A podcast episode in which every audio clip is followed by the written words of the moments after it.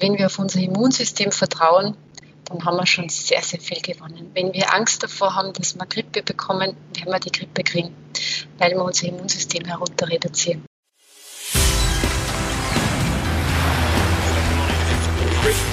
Gut zu wissen, der Erklärpodcast der Tiroler Tageszeitung. Hallo und herzlich willkommen zu einer weiteren Folge von Gut zu wissen. Vielleicht husten und schniefen Sie ja schon. Damit wären Sie nicht allein. Der Winter steht vor der Tür und somit ist auch wieder Schnupfen und Grippezeit. Ein starkes Immunsystem wäre dabei von Vorteil. Wie gut unser körpereigenes Abwehrsystem funktioniert, das hängt von zahlreichen Faktoren ab. Wir selbst können aber einiges dazu beitragen, dass dieses Zusammenspiel auch so gut funktioniert, dass wir gesund bleiben. Und was wir tun können, ist gar nicht mal so kompliziert. Die Tiroler Ernährungsexpertin Angelika Kirchmeier gibt in ihrem kürzlich erschienenen Buch Mein knackig frisches Immunsystem eine detaillierte, aber einfach umzusetzende Anleitung.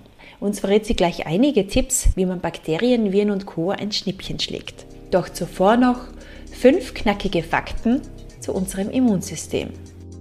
Beim Immunsystem handelt es sich um ein komplexes System, das die Aufgabe hat, schädliche und körperfremde Substanzen zu vernichten. Das Immunsystem setzt sich aus angeborenen und erworbenen Komponenten zusammen. Das angeborene Immunsystem reagiert flott und ganz unspezifisch auf alle Arten von Eindringlingen. Es verfügt über eine generelle Erkennung krankmachender Keime. Gelingt es dem angeborenen Immunsystem nicht, die Erreger zu vernichten, übernimmt das erworbene Immunsystem. Es richtet sich gezielt gegen den Erreger, der die Infektion verursacht. Dazu muss die erworbene Abwehr den Erreger aber erst einmal erkennen. Sie braucht deshalb länger als die unspezifische Immunabwehr, besitzt dafür aber auch eine größere Treffsicherheit. Ein weiterer Vorteil? Das erworbene Immunsystem verfügt über ein Abwehrgedächtnis. Das heißt, es kann sich Angreifer merken. Bei erneutem Kontakt mit einem bereits bekannten Erreger setzt die Abwehrreaktion dann rascher ein. Hallo Angelika, schön, dass du dir Zeit genommen hast. Ja, hallo, danke für die Einladung. Gerne.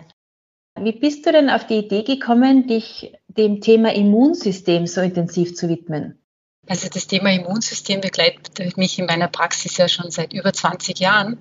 Und deshalb war es jetzt einfach an der Zeit, dieses Thema mal ein bisschen genauer zu, anzuschauen und eben auch ein Buch dazu zu schreiben, weil es sehr viele Faktoren gibt, die man berücksichtigen kann und die einem einfach helfen, dass man lange gesund bleibt oder wieder gesund wird. Du bietest in dem Buch eine verständliche und detaillierte Anleitung. Muss man denn alle Punkte beachten? Nein, natürlich nicht. Also es wird wahrscheinlich niemanden geben, der alle Punkte beachten kann. Äh, jeder hat so seinen Schweinehund, seinen inneren den, inneren, den er hin und wieder mal so ausleben lassen muss. Ähm, es ist auch überhaupt nicht notwendig, dass man alle Punkte zu 100 Prozent einhält, aber ich denke, dass jeder so seine äh, Bereiche findet, wo er sagt, naja, da geht es eigentlich recht leicht, da kann ich meinem Immunsystem was Gutes tun und genau da kann man ansetzen. Das heißt, ich kann mir selber was rauspicken, was für mich und in meinen Alltag hineinpasst. Genau. Es gibt nur ganz wenige Punkte, da wäre es sinnvoll, dass jeder drauf schaut, zum Beispiel das Thema Flüssigkeit und auch das Thema Darm. Aber bei allen anderen Faktoren kann man wirklich sagen, naja gut, das lasse ich jetzt ein bisschen weg und das andere nehme ich dafür ein bisschen mehr, äh, fokussiere etwas mehr und dann passt es schon. Reicht es denn auch aus, sein Leben kurzfristig umzustellen, zum Beispiel um für eine bevorstehende Grippewelle gewappnet zu sein? Ja, natürlich. Also äh, gerade im Bereich Darm oder im Bereich Flüssigkeit kann man sehr schnell sehr, sehr gute Effekte erzielen. Du beschreibst in deinem Buch unzählige Möglichkeiten, den Organismus widerstandsfähig zu machen. Du hast aber das Trinken angesprochen. Dann erzähl uns doch, worauf es da ankommt. Also beim Trinken ist es so, dass man ähm, wissen muss, dass fast alle Abwehrkräfte, fast alle Abwehrmechanismen im Körper in irgendeiner Form mit, mit Wasser in Verbindung stehen. Zum Beispiel der Speichel. Der Speichel ist unser erstes Desinfektionsmittel im Mund. Wenn wir zu wenig trinken, wird der Speichel trocken und damit funktioniert diese desinfizierende Wirkung nicht mehr so gut. Oder das Lymphsystem. Die Lymphflüssigkeit sagt uns schon das Wort, die Flüssigkeit. Die Lymphflüssigkeit braucht man für die Infektabwehr, für die körpereigene Abwehr, wenn da zu wenig Flüssigkeit vorhanden ist, dann läuft es halt nicht ganz so spritzig, wie wir das gerne haben möchten. Oder wenn wir zum Beispiel die Schleimhäute uns anschauen, die Schleimhäute kann man ein bisschen vergleichen mit einem Schwamm. Wenn der Schwamm schön nass und richtig gut durchfeuchtet ist, dann können die, die schädlichen Eindringlinge nicht so gut durchkommen. Ist der Schwamm aber trocken, dann gelingt es den ähm, Bakterien, den Viren viel, viel leichter in den Körper einzudringen. Und die Schleimhäute, die haben wir ja von oben bis unten quasi durchgehend, also Nasenschleimhaut, Mundschleimhaut, ähm, dann der ganze Verdauungstrakt. Also da lohnt es sich schon, das alles zu pflegen. Und auch die Abwehrkräfte im Blut, die müssen ja transportiert werden. Und wenn das Blut nicht ganz so spritzig ist, weil uns die, die Flüssigkeit, sprich der Bach fehlt, der das Holz da quasi weiterschickt, äh, dann geht es halt auch nicht so schnell. Und wir sprechen da von den allgemein empfohlenen drei Litern am Tag.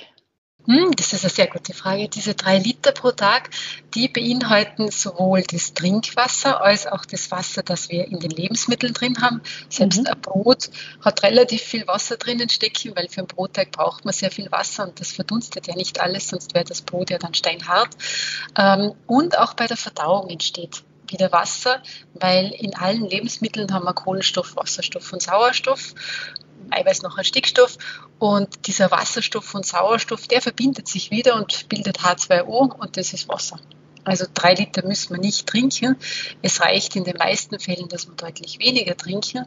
Da gibt es eine einfache Faustregel. Wenn der Harn tagsüber hell ist, dann hat man genügend getrunken.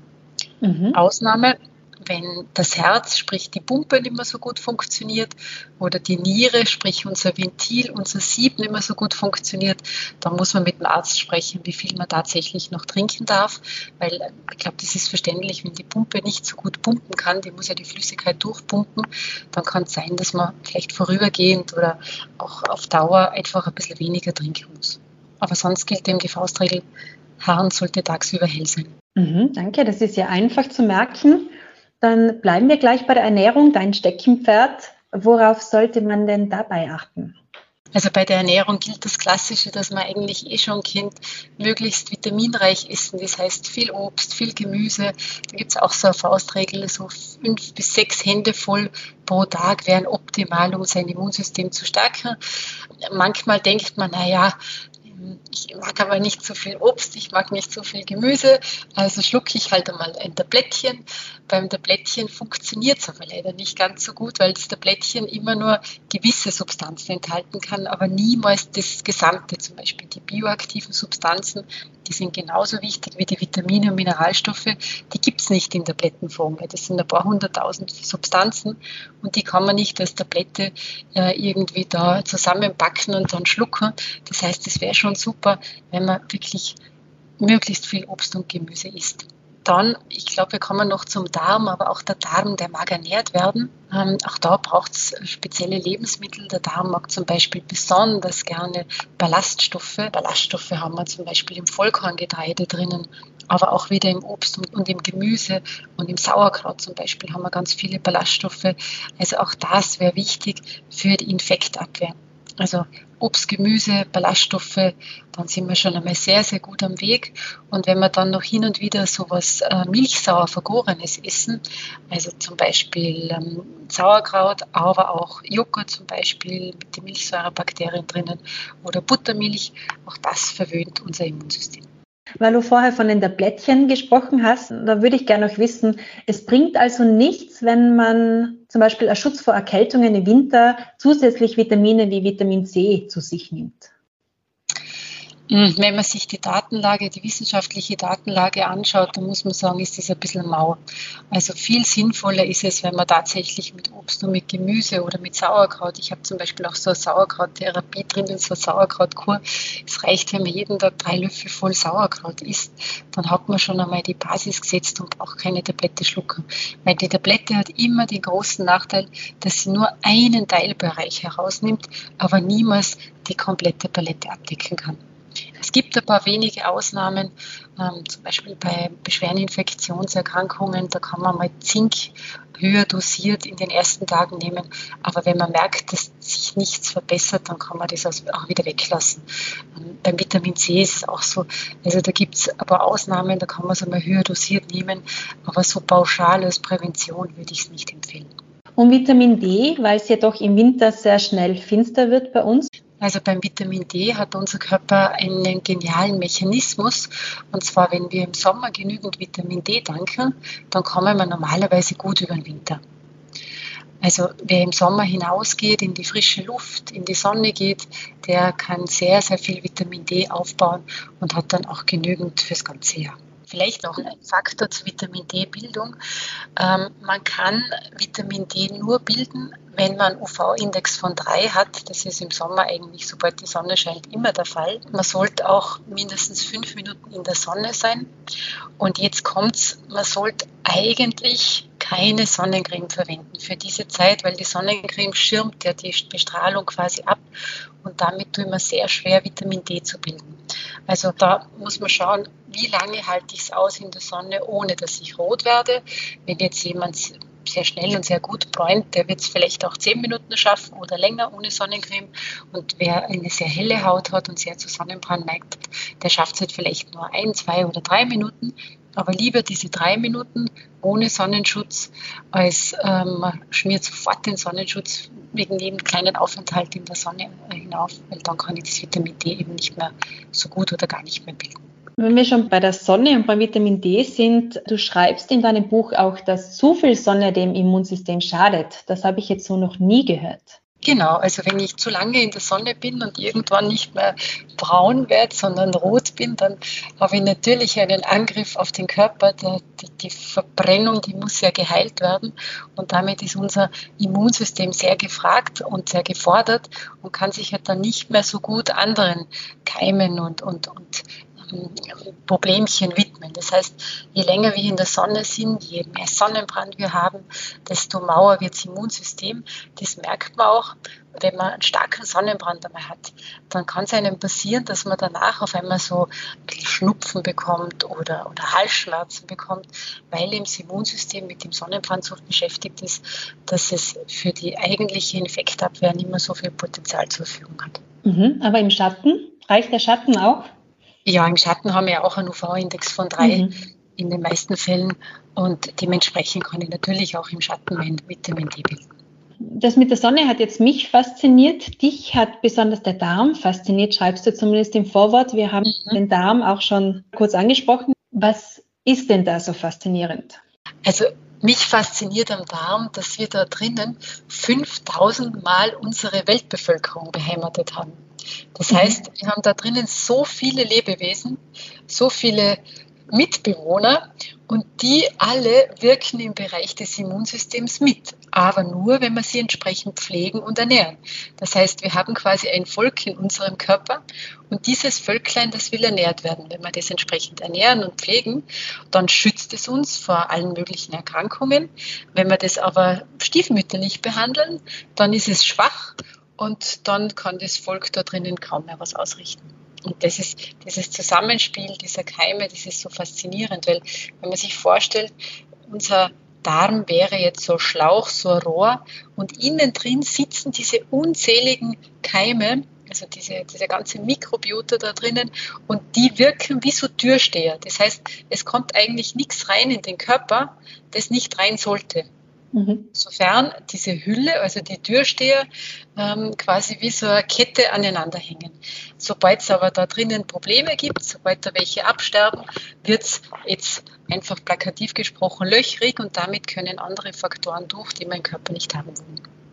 Und jetzt haben wir gehört, also wir brauchen Ballaststoffe, genügend genau. Flüssigkeit. Genau.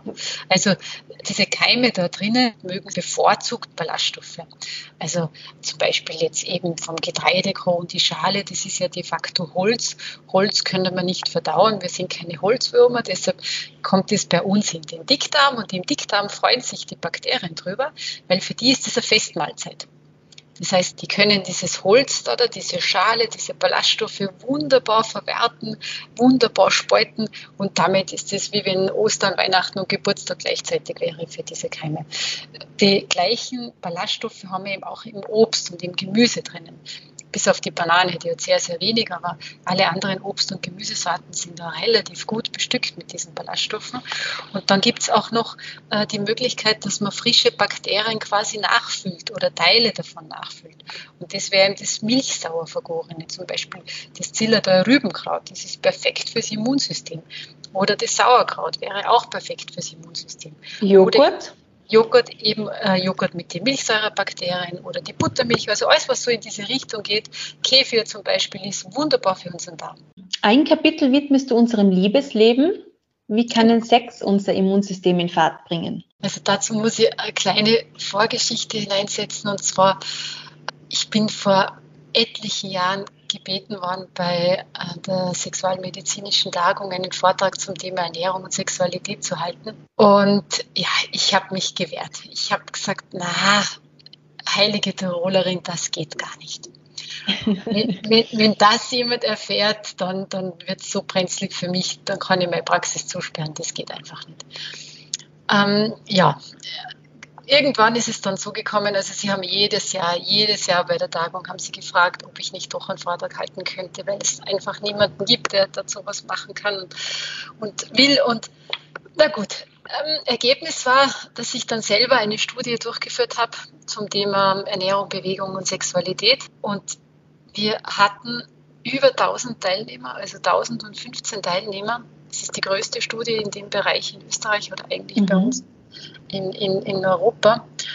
Und das Ergebnis war erschreckend, ernüchternd und das hat mich dann dazu bewogen, diese Thematik zum einen bei der sexualmedizinischen Tagung dann tatsächlich anzusprechen und zum anderen eben auch dieses Kapitel ins Buch mit aufzunehmen, weil es so viele Faktoren gibt, die mit unserem Liebesleben zusammenhängen. Die WHO hat das 2002, glaube ich schon, auf ihre Agenda gesetzt. Jetzt haben wir 2022 und es ist immer noch nichts passiert. Man traut sich immer noch nicht zu sagen, dass man Sexualstörungen zum Beispiel hat ähm, und dementsprechend kann auch nicht geholfen werden. Die sexuelle Gesundheit ist aber ein wesentlicher Baustein der allgemeinen Gesundheit. Man weiß, wenn ähm, das Sexualleben nicht erfüllt ist, dann neigt man eher dazu zu kränkeln. Jetzt bedeutet das nicht mhm. automatisch, dass man immer einen Partner dazu braucht. Also es kann auch ohne Partner ein erfülltes Sexualleben stattfinden. Da sind der Fantasie dann keine Grenzen gesetzt. Aber wichtig ist, dass man dieses Thema nicht tabuisiert und das wird es heutzutage, das wird sehr häufig tabuisiert, sondern dass man das wirklich aktiv angeht, weil die Sexualkontakte sind nichts anderes als ein Austausch der Keime. Und damit stärken wir unser Immunsystem, weil wir immer wieder neue Keime dazu bekommen und immer wieder das Immunsystem auf, sich auf diese neuen Keime einstellen muss. Jetzt ist ein erfülltes Sexualleben aber vielleicht nicht für jede oder jeden möglich, dass vielleicht die Lust oder die Standfestigkeit zum Beispiel nicht mehr vorhanden sind. Genau, und genau dieses Thema trifft sehr, sehr, sehr viele Österreicherinnen und Österreicher. Gerade Frauen ab den Wechseljahren, aber auch die Männer ab dem mittleren Alter haben vielfach dieses Problem. Also bei den Frauen ähm, mindestens jede zweite, bei den Männern auch mindestens so viele. Aber es gibt Hilfe. Das heißt, es gibt ganz, ganz einfache Maßnahmen, die wunderbar helfen können. Zum Beispiel bei den Frauen ist es die Thematik mit der Scheidentrockenheit. Mhm. In den Wechseljahren gehen natürlich die Hormone zurück und damit baut sich die Schleimhaut ein bisschen ab, weil man sie ja nicht mehr braucht in der Form, wie man es davor gehabt hat. Und damit können die Keime natürlich leichter eindringen. Also auch das ist wieder eine Schleimhaut. Wir stellen uns wieder vor, das ist wie ein Schwamm. Und dieser Schwamm, der ist nicht mehr ganz so dick und auch nicht mehr ganz so nass wie normalerweise davor. Aber man kann dagegen was tun. Zum Beispiel das erste ist ausreichend trinken. Das heißt, wieder so wie wir vorhin schon gesagt haben, der Hahn sollte hell sein. Dann kann dieser, dieser Schwamm entsprechend Wasser noch aufnehmen. Dann das Zweite ist, wir Frauen denken immer, wir müssen alles picobello mit Seife waschen, aber in dem Fall ist der innere Schleimhaut, der Vaginalbereich, niemals mit Seife zu waschen, weil da drinnen sitzen ja unsere guten Bakterien. Und die Bakterien, die waschen wir uns immer heraus, wenn wir da ganz kräftig mit Seife und was Gott was noch als hantieren. Also der Bereich außen rundherum, der darf ruhig mit Seife gewaschen werden, aber innen drin, wo die Schleimhaut ist, da hinein darf nur Wasser. Wenn man sich die guten Keime herausspült, dann haben die Schlechten natürlich Freihand. Dann heißt es oft, ja, aber die stinkt ja dann so da drinnen. Gerade äh, in Seniorenheimen zum Beispiel heißt es oft so, naja, die Damen, die stinken dann so. Wenn dieser Gestank mal, dieser Geruch mal da ist, dann braucht man einen Gynäkologen, weil dann sind irgendwelche Teilchen da drinnen, die man nicht haben möchte. Aber sobald die weg sind, dann muss man schauen, dass man diese Keimflora wieder, zum Beispiel gibt es ja so Tabletten, die man dann einführen kann und so, dass man die wieder aufbaut und dann ja nie mit Seife da drin herumwaschen, sondern immer nur mit Wasser. Also ausreichend Flüssigkeit trinken, niemals den inneren Schleimhautbereich mit Seife waschen. Und dann gibt es zusätzlich noch eine Möglichkeit, und zwar, wenn man ähm, sein Sexualleben erfüllen möchte und das ist aber immer so trocken, dann sind die Gleitgels nicht die perfekte Wahl. Da wäre es dann besser, wenn man so Hautschutzcremen verwendet, so wie es zum Beispiel auch die Radfahrer haben. Ähm, wenn man sehr lange auf seinem Rad sitzt, auf dem Sattel sitzt, dann hat man ja das Problem, dass man oft so wundscheuert. Und da mhm. gibt es eben so Hautschutzcremen. Und diese Hautschutzcremen, die kriegt man in der Apotheke, die kosten nicht die Welt. Die kann man auftragen. Es gibt so Langzeit-Hautschutzcremen, die halten dann für ein paar Stunden. Die kann man dann davor auftragen. Meistens heben die dann ein, zwei Stunden und man kann es, wenn man möchte, danach auch noch einmal auftragen. Dann hat man eben diese Gleitfähigkeit wiederhergestellt, aber man hat nicht die Reizstoffe drin, so wie man es sehr häufig in den Gleitgels haben. Da kriegen ja mhm. viele Frauen dann so einen Juckreiz, weil die Gleitgels von Haus aus schon Konservierungsmittel und Stoffe drin haben. Oder Parfum. Genau, Parfum, was auch immer. Konservierungsstoffe finde ich immer besonders nett, weil die Konservierungsstoffe sind ja Stoffe, die die Keime abtöten. Jetzt töten wir die ja eigentlich die guten Keime auch ab. Also mhm. so Hautschutzcremen sind in dem Fall um, ähm, sicher die bessere Wahl als irgendwelche 0815 Gleitgels. Und, Und wenn wir zu den Männern kommen? Ja, und bei den Männern, auch wenn man sich das wieder bildlich vorstellt, wir haben jetzt einen Mann, so einen klassischen Mann. Wir haben in Österreich Laut WHO-Bericht, Zahlen stammen aus dem Jahr 2015, aktuellere gibt es leider nicht, haben wir ungefähr 60 Prozent übergewichtige Männer. Wenn man die Dunkelziffer mit einbezieht oder das, was wir noch nicht in den Studien finden, dann sind wir bei ungefähr 70 Prozent. Das heißt, klassischer Mann, ähm, meistens schlanke Beinchen, ein bisschen Genussgewölbe obendrauf, dann der Blutdruck haut vielleicht nicht so ganz hin, dann machen sich die ersten Gefäßverkalkungen bemerkbar. So, und jetzt möchte man, dass durch dieses verkalkte Rohr, durch diese verkalkten Gefäße, ähm, die wir auch nur mit unserem Bäuchlein zudrücken, auf einmal spritzig das Blut durchgeht. Das kann nicht funktionieren. Mhm. Das heißt, die wichtigste Therapie in diesem Fall ist, schauen, dass man das Gewicht reduziert damit verbessert man den Durchblutungsdurchfluss wesentlich und damit kann man auch diese Standfestigkeit wieder deutlich besser herstellen. Also je mehr wir schauen, dass das Gewicht im Lot ist, umso besser funktioniert es. Und wenn das alleine nicht reicht, dann gibt es auch noch diverse Maßnahmen bei den Männern, sei es eine gute Blutdruckeinstellung zum Beispiel.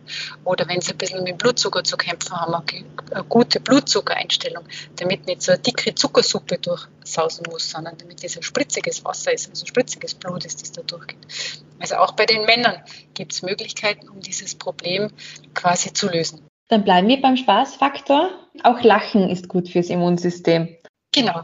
Also Lachen ist ja allein, wenn man sich die Hormone anschaut, dann ist das Lachen ja eine super tolle Geschichte. Wir strömen Glückshormone aus und was wir auch noch haben, das Lachen trainiert unsere Muskulatur. Das heißt, wir haben ja allein im Gesichtsbereich so um die 300 Muskeln.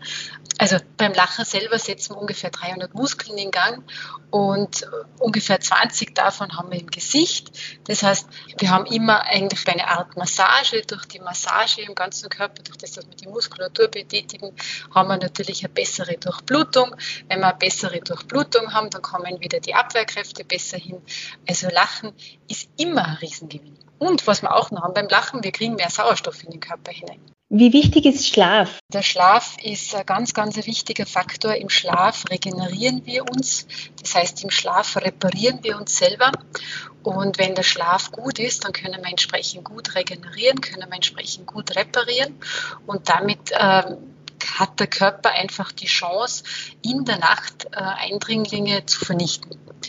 Wenn wir aber den Schlaf stören, indem wir zum Beispiel sehr spät am Abend noch was essen oder sehr viele Kalorien am Abend essen, zum Beispiel zwei, drei Hände voll Erdnüsse neben dem Fernseher, die liegen ungefähr bis zum Morgen, also bis zum Frühstück im Verdauungstrakt und der Körper kann sich nicht mehr so gut regenerieren.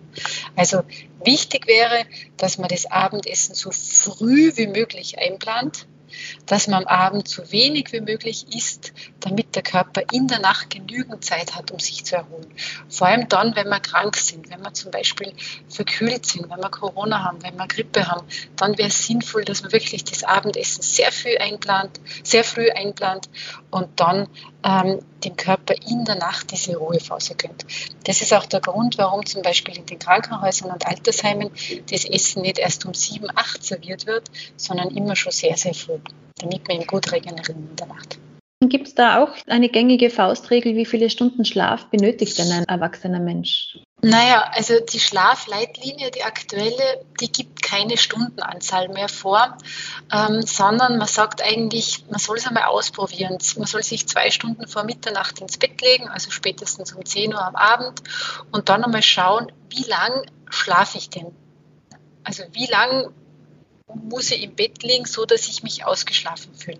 Und diese Zeit, die man dazu braucht, es ist dann eigentlich die Zeit, die man jeden Tag bräuchte. Man sollte diesen Test natürlich nicht nach einer durchzechten Nacht machen, weil dann ist es verfälscht. Also schon zu einer Zeit, wo man einfach ganz normal fit ist. Ja, verständlich.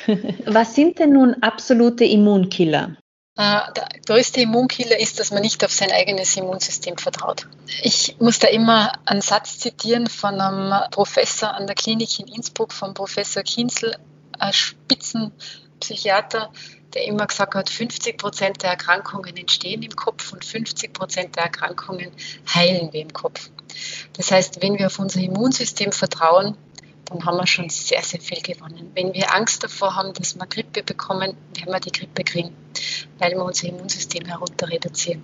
Wenn wir aber sagen, pff, die Grippe, die kann uns einmal, äh, wir werden sicher nicht krank werden, wenn wir das wirklich, also uns nicht nur so vorreden und im Hintergrund haben wir Angst, sondern tatsächlich keine Angst verspüren, dann ist unser Immunsystem so stark, dass das Immunsystem sehr, sehr viel schafft. Selbst bei Krebserkrankungen zum Beispiel, wo man sich denkt, da hilft nichts mehr, selbst da kann das Immunsystem so viel bewegen. Also Vertrauen auf unser Immunsystem, das ist sicher das Aller, Allerwichtigste. Dann der zweite Faktor beim Immunsystem ist, dass man ausreichend trinkt. Also wie ich schon gesagt habe, es gibt so viele äh, Faktoren, ähm, wo man oder so viele Bereiche, wo man Wasser braucht. Und wenn das Wasser nicht in ausreichender Menge vorhanden ist, ja, dann kann es eigentlich nicht funktionieren. Das heißt, Lymphflüssigkeit, Speichel, was auch immer, ist zu trocken, dann kann es nicht funktionieren. Dann, was man auch braucht, man braucht natürlich ein bisschen einen Baustoff fürs Immunsystem. Also wenn ich den weglasse, wenn ich Obst, Gemüse weglasse, wenn ich Vollkorn weglasse, wenn ich ähm, kein Sauerkraut nehme und dann auch noch jegliche gesäuerten Milchprodukte verabschiede aus meinem Speiseplan, dann funktioniert es nicht. Ich muss nicht alles essen, aber zumindest einen Teil davon, damit wenigstens das Immunsystem ein bisschen was hat. Dann auch so ein Immunsystemkiller ist, wenn man einfach so vergrämt durch, durch den Tag geht wenn man zum Beispiel halt durch die Stadt geht und man schaut, oder wenn man im Lift, ich, ich muss das immer im Lift, finde das immer so nett, da schaut jeder auf den Boden, jeder schaut so griescremig. Warum grinsen wir uns nicht an? Es tut unserem Immunsystem gut. Oder wenn wir durch die Stadt gehen, einfach mal grinsen. Wir haben vielleicht dieses Schamgefühl, dass wir uns das nicht trauen. Aber wenn uns da jemand so angrinst, dann müssen wir ja selber grinsen. Also wäre das schon einmal was für unser Immunsystem. Tun wir uns was Gutes und dem, der bei uns vorbeigeht oder an uns vorbeigeht, dem tun wir auch was Gutes. Was wir auch überhaupt noch nicht angesprochen haben, das ist mhm. die Geschichte mit dem Stress. Ja. Ähm, wer rastet, der rostet. Gell? Dieses alte Sprichwort, das hat schon was. Weil mittlerweile weiß man, dass wenn man keinen Stress hat, dass dann die Durchblutung deutlich schlechter ist. Also ein bisschen Stress und der darf ruhig auch einmal ordentlich sein, tut unserer Durchblutung sehr, sehr gut und damit auch unserem Immunsystem. Wir kennen das auch alle. Wenn wir Stress haben, wird man selten krank. Aber wehe dem, der erste Urlaubstag kommt, batsch. Das ist ein Klassiker, weil das Immunsystem einfach nicht mehr so gut arbeitet, wenn es nicht so spritzig agieren kann. Also wenn die Durchblutung nicht so gut funktioniert, weil wir wenigen Stress haben, dann wird man krank. Dann ähm, zu wenig schlafen, haben wir eh gerade angesprochen, ist natürlich auch so ein Killer. Ja, Sexualität zu tabuisieren, würde ich mittlerweile auch als Immunsystemkiller bezeichnen. Mhm. Vielleicht auch einen kleinen Nebensatz wenn man mit seinem Haustier herumschmust, wenn man keinen Partner hat, aber man hat eine Schmusekatze, einen Hund, einen Hamster, was auch immer, auch das stärkt unser Immunsystem, weil diese Tierchen haben ja auch äh, Keime und wenn man mit ihnen so kuschelt, dann kommen die Keime ja auch zu uns und damit muss sich unser Immunsystem auch entsprechend rüsten. Also, das heißt, Corona war eigentlich ein Killer für unser Immunsystem, oder? Mit dem ständigen Desinfizieren, Abstand halten, ähm, Hände waschen, kamen ja wenig Keime eigentlich zu uns. Ja, das stimmt. Also die, die auswärtigen Keime, die haben wir deutlich reduziert. Äh, Ob es jetzt ein Immunsystem-Killer ist, so möchte ich das gar nicht bezeichnen, weil jeder von uns hat ja zu Hause auch seine Keimflora und wir sind ja zu Hause vermutlich nicht ständig mit der Maske herumgelaufen. Wir haben uns auch in der Natur bewegt. Also so ganz miserabel geht es unserem Immunsystem nicht. Aber wer es bingeligst genau nimmt, auch im Alltag, wir haben das ja auch im Alltag oft einmal, dass jemand zu Hause mhm. alles desinfiziert und die Wäsche wird nur desinfiziert und, und am besten überall so einen Desinfektionsmittelspender anbringen. Das ist fürs Immunsystem halt schon eine Herausforderung. Danke, liebe Angelika, für die vielen Tipps, ausführlichere Informationen, auch wenn wir jetzt schon sehr viel besprochen haben, gibt es in deinem Buch Mein knackig frisches Immunsystem. Wir werden deine Tipps auf jeden Fall befolgen und bleiben nicht nur diesen Winter gesund. Wunderbar, vielen, vielen Dank. Gefällt euch unser Gut zu wissen Podcast? Dann teilt ihn, liked und bewertet ihn in eurer App. Das war Gut zu wissen, der Erklärpodcast der Tiroler Tageszeitung.